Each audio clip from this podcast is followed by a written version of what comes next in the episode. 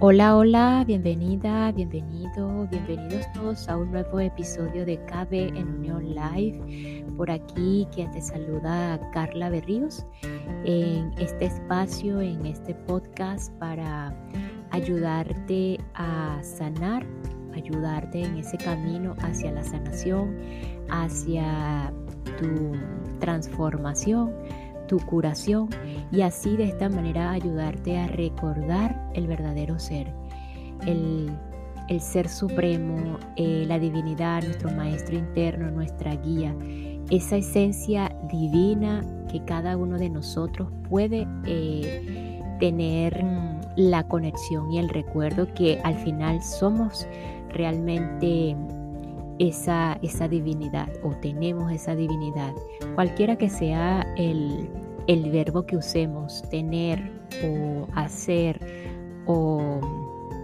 ser, principalmente, eh, simplemente terminan siendo símbolos que, que al final eh, pueden hasta desaparecer. Bueno, esto no me crea, no, quiero que me crean, ni siquiera que lo, tomen o qué, eh, simplemente eh, tienen que experimentarlo, tienen que vivirlo y si conectan con alguna de las palabras bien y si otras no las conectan también está bien. Así que si estás aquí por primera vez, eh, hoy vamos a continuar con la lectura de El plan de tu alma, un libro que habla de reencarnaciones, de planes prenatales, eh, que aparentemente decidimos, elegimos antes de venir aquí a lo que es esta experiencia humana en este planeta Tierra, en este mundo, eh, como lo quieran llamar. Y pues eh, si estás aquí por primera vez, esto comenzó en el episodio número 85. Si quieres escuchar todos los relatos, toda la documentación de este, de este autor norteamericano Robert Schwartz, pues te invito allí. Si ya los has escuchado, bueno, muchísimas gracias.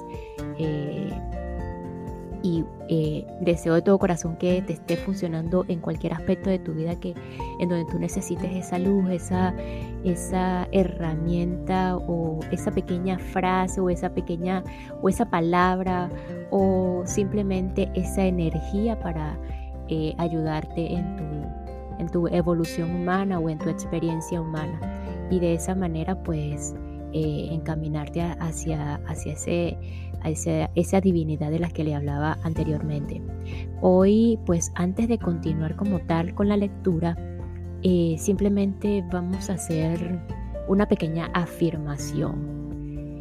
Y es que eh, al final de cuentas la paz, ese estado de paz, ese estado en los que muchos caminos espirituales mencionan, eh, es un estado natural, de lo que es el verdadero ser, de nuestro verdadero ser. Y eso es algo tan natural que no tiene, no tiene eh, palabra, significancia y cada uno lo va a experimentar de, una, de alguna u otra manera. Es importante que, que realmente conectemos con la verdadera paz o con ese estado verdadero del ser y, pues yo no podría explicar ese estado de paz que yo siento o que yo he estado o que yo he vivido para que ustedes lo vivan también. Eso tiene que experimentarlo a individual. No sé si me explico, pero eh, lo que yo les diga no va a ser probablemente lo que ustedes experimenten con el estado de paz, de su estado de paz o su estado natural, de su verdadero ser. En ese momento donde donde no existe ni pasado, ni futuro, ni presente. Es un estado en el que estás allí y simplemente es así, eres así y estás ahí. Entonces, con más parafraseos, eh, la invitación es a que cada día nuestra prioridad sea la paz. Entonces, allí donde te encuentres, eh, lo que estés haciendo, eh, pues simplemente es cerrar los ojos, hacerte consciente de tu respiración y decidir que nuestra prioridad sea la paz, que nuestra prioridad sea estar o ser en paz. Y sabiendo que estamos en esta experiencia, que el humano pasa por diferentes desafíos, que tenemos un cuerpo que experimenta emociones, sensaciones, vivencias, y pues sabiendo que solamente somos un personaje eh, en, esta, en, esta, en esta película, en este mundo, pues vamos a darle prioridad a la paz, a ese estado y intentar conectar con esos instantes para como llenarnos nuevamente de, de, esa vibración, de esa energía, de esa presencia para continuar hasta que sea el momento que eh, decidamos o estamos en esta, en esta experiencia. Así que sin más, vamos a continuar con el plan de tu alma. Y esta pequeña pausa es para enviar un saludo y agradecimiento a todos los que me escuchan y se encuentran en Campeche, Zacatecas, eh, Tamaulipas, Oaxaca, Aguascalientes, eh, Tlaxcala o Tlaxcala y Chiapas en México. Muchísimas gracias México por su receptividad, por su apoyo y por estar conectados en este, en este espacio. Gracias. El relato de Cristina, segunda parte. Sabiamente y con gran visión, Cassandra me ayudó a comprender tanto los propósitos de la explosión como el modo en que Cristina había podido sanar emocionalmente. Cristina había planeado la explosión en parte para sanarse y al mismo tiempo ayudar a otros a sanar. El perdón había sido la clave de su curación interior y el perdón llegó más fácilmente con el descubrimiento de que había planeado el accidente antes de nacer y de que este fue un acto de servicio al mundo. Poco después de completar su licenciatura en la universidad, Cristina se embarcó seriamente en su labor como sanadora. En ese momento, un conocido en el campo de la logopedia la invitó a observar a sus pacientes. Fascinada por la experiencia, desarrolló un interés por los trastornos neurológicos y comenzó a trabajar en hospitales. Rápidamente vio que estaba en una posición única para ayudar. La gente quería saber qué me había pasado en la mano, me contó Cristina.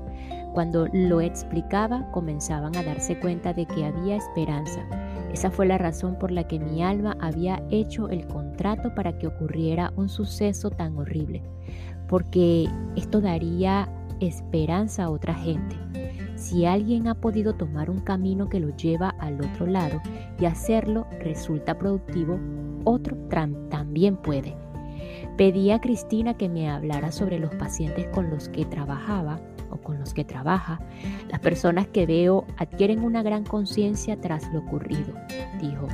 Comprenden su propósito, todos y cada uno de ellos me han dicho que la experiencia para ellos ha sido un viaje espiritual. Si les preguntaba si lo harían de nuevo, todos decían que sí. Según observo, normalmente son necesarios al menos dos o tres años para sanar, a veces cinco.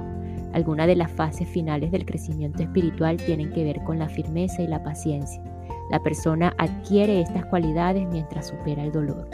Muchos de ellos han sufrido accidentes múltiples, uno tras otro. Los accidentes de coche son cada vez una, eh, más frecuentes. Cuando tienes uno, las probabilidades de tener otro se incrementan exponencialmente. Estas personas no provocan los accidentes por una conducción negligente. El mensaje que he obtenido es que tienen que ver con un avance del crecimiento espiritual y con el alma. Si no captan el mensaje la primera vez, viene otra oportunidad. Cristina, pregunté, ¿has recibido información del Espíritu acerca de por qué, además de para aprender paciencia y fortaleza, planean esos acontecimientos antes de nacer? A veces es el amor a sí mismos, contestó.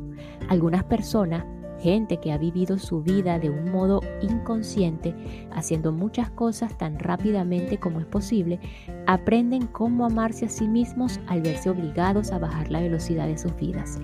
Otras veces las lecciones tienen que ver con las personas de su entorno. Pues son ellos los que están aprendiendo.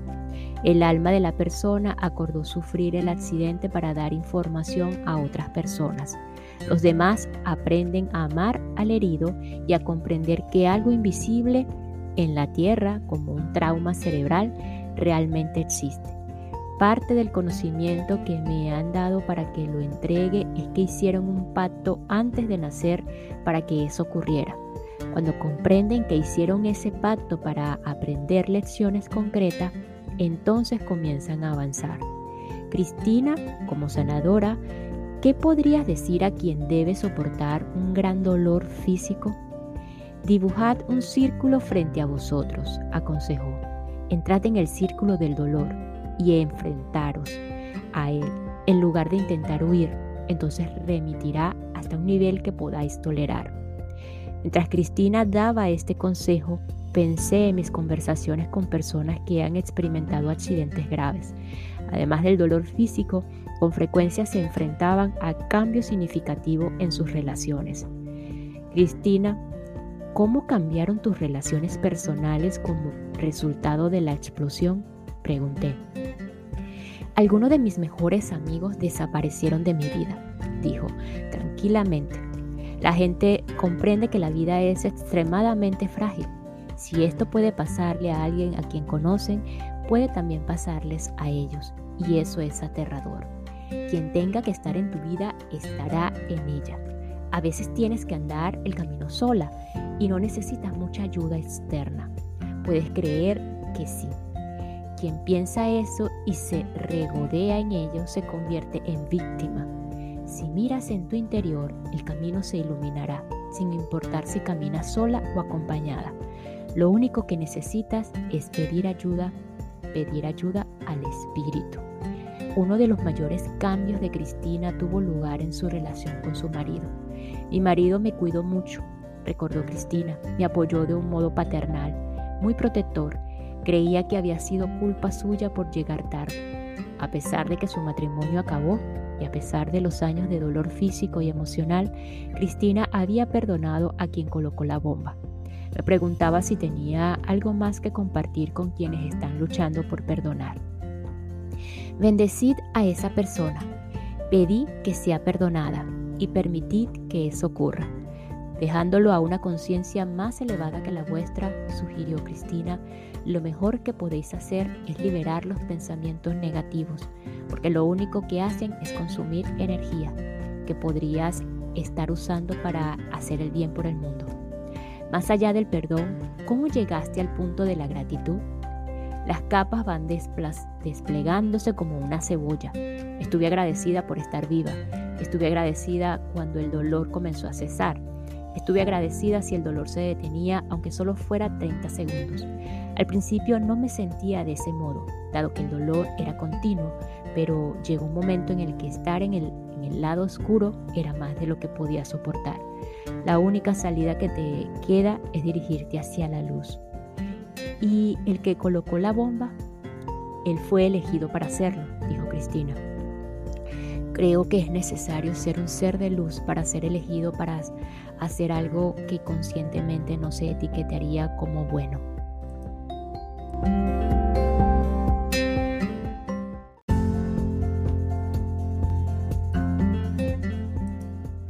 La sesión de Cristina con Stacy Wells. Para obtener más información sobre el programa de vida de Cristina y para escuchar la conversación de su planificación prenatal, Cristina y yo hablamos con Stacy Wells. Proporcioné a Stacy el nombre y la fecha de nacimiento de Cristina y le conté que años atrás había resultado gravemente herida en la explosión de una bomba. Esperamos atentamente mientras Stacy escuchaba las primeras palabras de su espíritu guía. Al comenzar a concentrarme en el año del accidente, comenzó Stacy. Lo que he escuchado es, ese fue el año del karma. Ese accidente no fue un accidente, estaba planeado. Así es, dijo Cristina. Hicimos una pausa un momento mientras el guía de Stacy la llevaba a la sesión de planificación. Te veo, Cristina, de pie en una habitación, en el centro de tu grupo de almas. Hay una habitación más grande donde se reúnen los miembros del grupo de almas y una más pequeña, adyacente, donde están los espíritus guía. Llevas un vestido de color marfil, muy sencillo, suelto de forma natural. Estás diciendo que quieres sanar al mundo y en esta sesión de planificación prenatal se está hablando mucho sobre el crecimiento espiritual. En esta vida estás continuando un asunto de crecimiento espiritual que comenzó durante las cruzadas. Eras una mujer pequeña y muy inteligente y trabajabas sin, trabajabas sin que te vieran los soldados. Trabajabas para proteger a otros que podían ser sospechosos. Tú, los cuidabas, los alimentabas, los alojabas, les decías las rutas seguras por las que podían ir. Cuando tus amigos eran capturados y llevados a prisión, tú les llevabas comida y ropa. Hacías todo lo que podías para ayudarles. En esa vida nunca te capturaron, pero sí a muchos de tus amigos. Tu deseo de rendir servicio y de ayudar a los demás de un modo práctico y espiritual es un tema kármico continuado. Lo que más te fascina es la mente. Te veo teniendo una conversación con un espíritu guía en concreto y con tres de los, de tu grupo de almas sobre cómo quieres estudiar la mente y su implicación en las distintas enfermedades corporales en esta vida. Quieres dar poder a las personas a través de un mejor uso de sus mentes. Estoy pidiendo que me muestren una conversación sobre el accidente. Creo que hay un único ser responsable de esto. Te estoy viendo hablar eh, con esa alma. Oigo que acuerdas tomar parte de ese escenario. Cristina dice, eso anunciará una nueva apertura en mi vida y actuará como un recordatorio mental inconsciente para mí en ese momento, para volver al sendero por el que quiero caminar. Necesito algo para corregir el curso y para recordar el propósito más elevado de mi vida.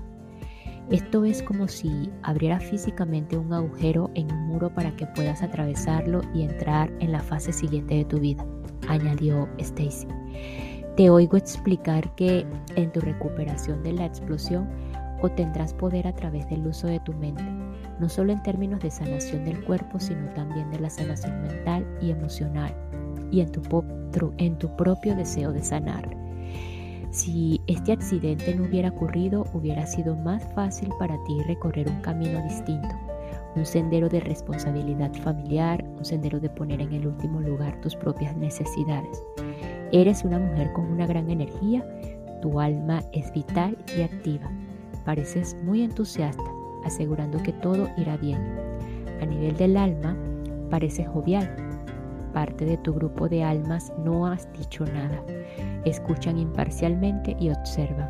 Otros se sorprenden de que hayas elegido un modo de cambiar de dirección tan dramático. Tú te ríes diciendo, para hacer ese tipo de cambio necesito ese tipo de energía. ¿Esa bomba? preguntó Stacy. ¿Estaba en un edificio de ladrillo? Así es, confirmó Cristina. Un edificio muy, muy viejo.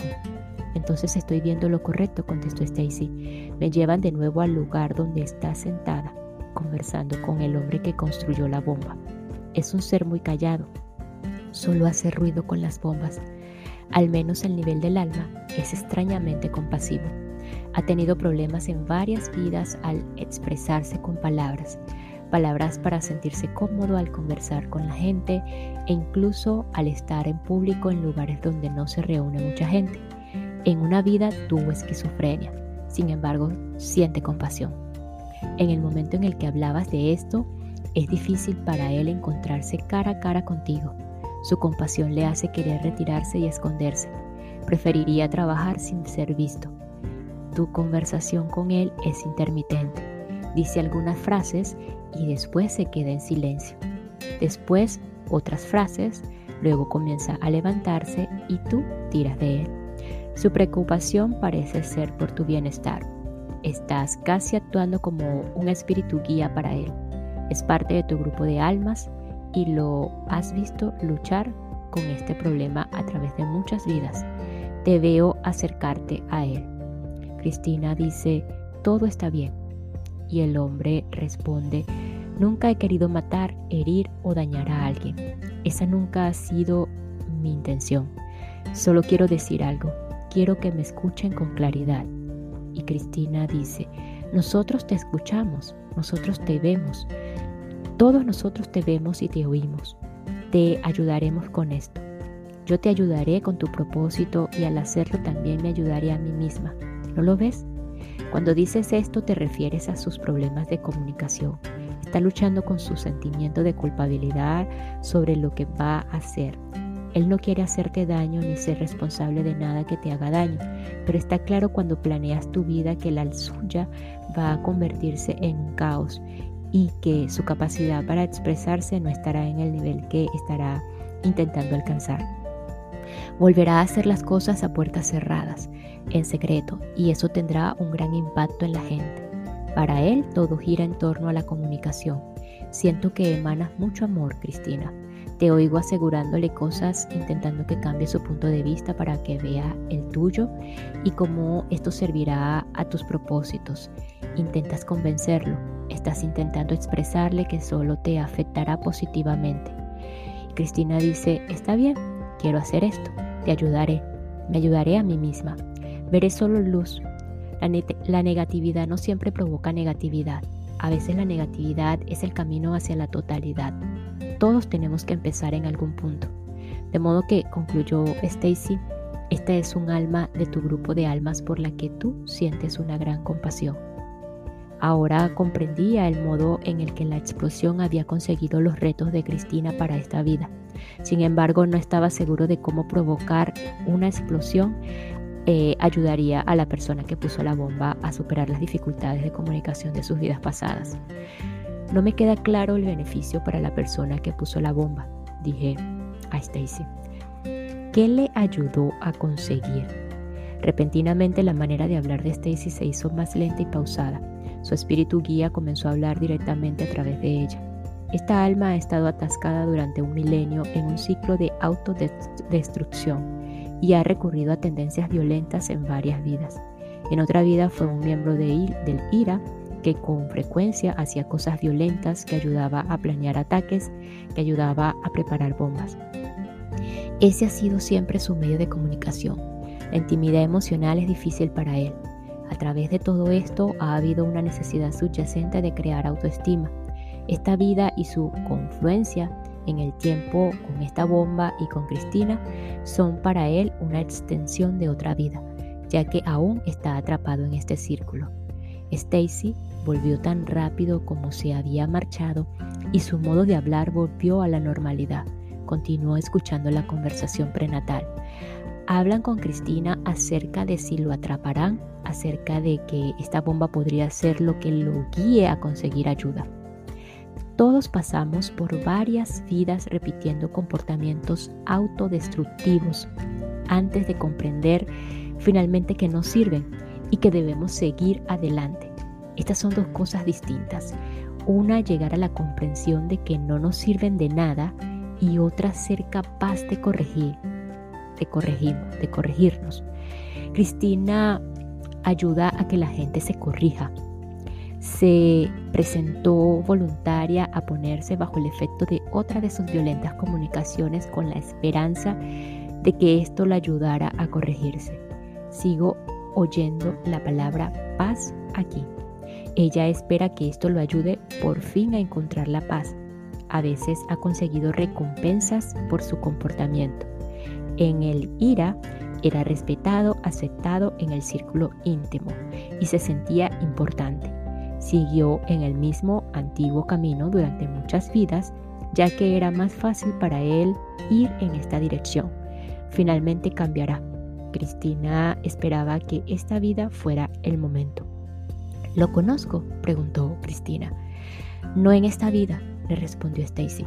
Entonces le pregunté si podíamos escuchar la conversación entre Cristina y las otras tres almas que Stacy había visto antes en la sala de planificación. Hubo una larga pausa mientras Stacy escuchaba. Tu padre, Cristina, era una de esas almas. Las otras dos son mujeres en esta vida. Una tiene la apariencia de una mujer de mediana edad, tu madre, y la otra tiene la apariencia de una mujer joven y rubia, Stacy. Estaba viendo las formas que estas almas asumirían en sus siguientes encarnaciones. Tanto tu madre como tu padre están preocupados por tu bienestar. Te preguntan ¿estás segura de que quieres hacer esto? Cristina responde, sí, esto es lo que quiero. Puedo asumirlo, soy muy fuerte. Vosotros ya lo sabéis, puedo asumir el mayor de los sacrificios, de los desafíos, perdón. La mujer más joven, añadió Stacy, es alguien que estuvo en tu vida dos años antes del accidente. Podría ser mi amiga Alice, dijo Cristina. No estaba en vuestros planes que fuera una amistad para toda la vida, respondió Stacy. Las palabras de Stacy me recordaron que a menudo planeamos ser amigos o esposos de otra gente por periodos concretos de tiempo. Como no recordamos estos acuerdos, podemos ver el final de una amistad o de un matrimonio como un, suceso negativo, y no lo es. Separamos nuestros caminos cuando hemos completado nuestros planes con ellos. Exacto, ya no está conmigo, confirmó Cristina. Definitivamente es una, una amistad previa al accidente, dijo Stacy. Tengo la sensación de que en ese momento era tu mejor amiga, quizá incluso tu compañera de piso. Así es, dijo Cristina. La oigo decir, ¿estás segura de que esto, la explosión, es lo que quieres? Oh, y veo que tu marido se une a vosotros cuatro. Ha estado sentado y observando con el resto de tus grupos de alma. Veo que te rodea con los brazos. El esposo dice, yo aliviaré parte de tu carga, respetaré todo lo que hagas, respetaré que vayas a ser nuestra luz. Te apoyaré todo lo que pueda mientras te curas y recuperas tu fortaleza. Te besa en la frente. Cristina, lo abrazas, entre vosotros dos hay comprensión y respeto mutuo. Eso es todo lo que se dice. La aparición del ex marido me trajo a la mente una pregunta que se me había ocurrido la primera vez que hablé con Cristina. Stacy, dije, en el momento en el que ocurrió la explosión, el marido de Cristina llegó tarde a recogerla del trabajo porque estaba absorto en la lectura. Es posible que uno de sus espíritus guía o de los de Cristina se centraran en él de forma que se viera obligado a llegar tarde.